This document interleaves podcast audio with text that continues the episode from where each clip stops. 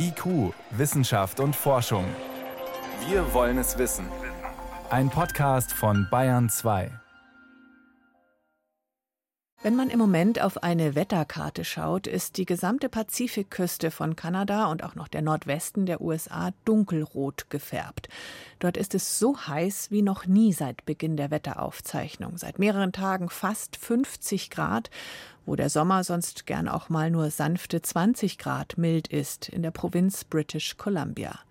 Aktuell Rekordgluthitze, Trockenheit und Waldbrände außer Kontrolle. Ist das jetzt die menschengemachte Erderwärmung?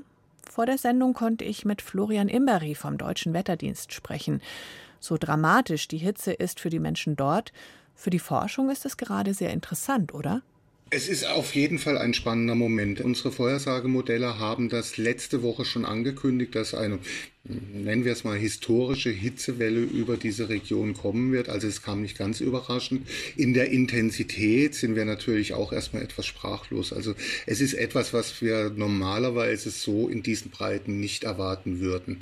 Die Region mit der stärksten Erhitzung liegt auf einer geografischen Breite von Frankfurt. Also von dem her das ein bisschen übertragen. Also kann man sich die Dimension in etwa auch vorstellen. Ja. Banal ausgedrückt könnte man sagen, da hat sich ein Hochdruckgebiet festgeklemmt geklemmt. Sie als Experte sprechen da von einer Omega-Wetterlage. Warum Omega? Was bedeutet das? Also dieser griechische Buchstabe Omega, dieses nach oben gewölbte, ähm, das ist ein Teil des Jetstreams. Es ist ein den Globus umfassender schnell Starkwindband in einer höheren Etage der Atmosphäre, der angetrieben wird von dem Temperaturunterschied zwischen Arktis und Nicht-Arktis, äh, gemäßigten Breiten bis Subtropen. Und in bestimmten Situationen kann dieser Starkwind Strom sich ausbeulen mit Wellen und Bergen. Und wenn diese Ausbeulungen besonders intensiv sind, dann kann das zu einem stehenden Band werden. Und wenn wir so eine Situation haben, dann wird genauso ein Hochdruckgebiet stationär eingeklemmt und kann nicht mehr weiterziehen. Das heißt, in dieser Omega-Beule ist quasi die Hitze mehr oder weniger gefangen. Genau. Jetzt ist natürlich die Gretchenfrage, was hat das mit dem Klimawandel zu tun? Wo ist da der Zusammenhang, der vermutete? Ich habe ja vorhin schon gesagt, dieser Jetstream kann mal mehr, mal weniger meandrieren.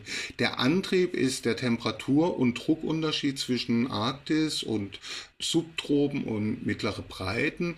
Und was wir natürlich genau beobachten können und beschreiben können, ist, dass die Arktis der Bereich der Erde ist, äh, wo wir die stärkste Erwärmung erleben durch den Klimawandel. Das ist eine eindeutige Tatsache.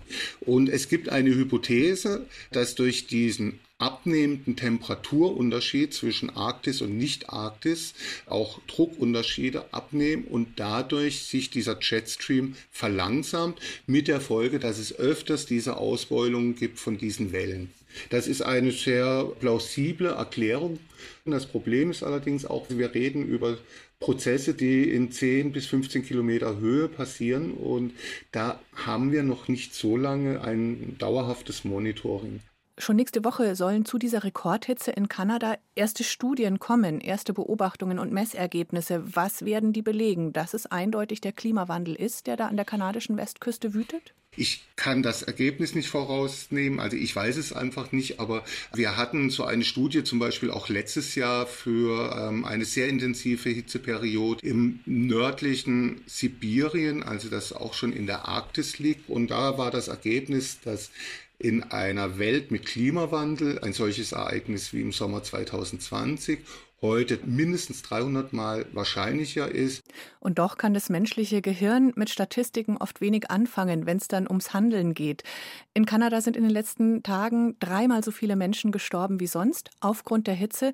Brauchen wir mehr dieser Hitzetoten, um zu begreifen, wie dramatisch der Klimawandel ist? Das hoffe ich eigentlich nicht. Das Problem ist, wir hatten auch schon in Mitteleuropa und in Deutschland in den letzten zwei Jahrzehnten sehr intensive Hitzeperioden. Also im Sommer 2003 hatten wir ein Ereignis, das Westdeutschland und insbesondere Frankreich unglaublich in der Klammer hatte und es wird davon ausgegangen, dass es mehrere Zehntausende Tote gab zu diesem Ereignis. Und das sind erschreckende Zahlen auf jeden Fall. Also ich kenne kaum eine andere Naturkatastrophe, wo so viele Menschen sterben.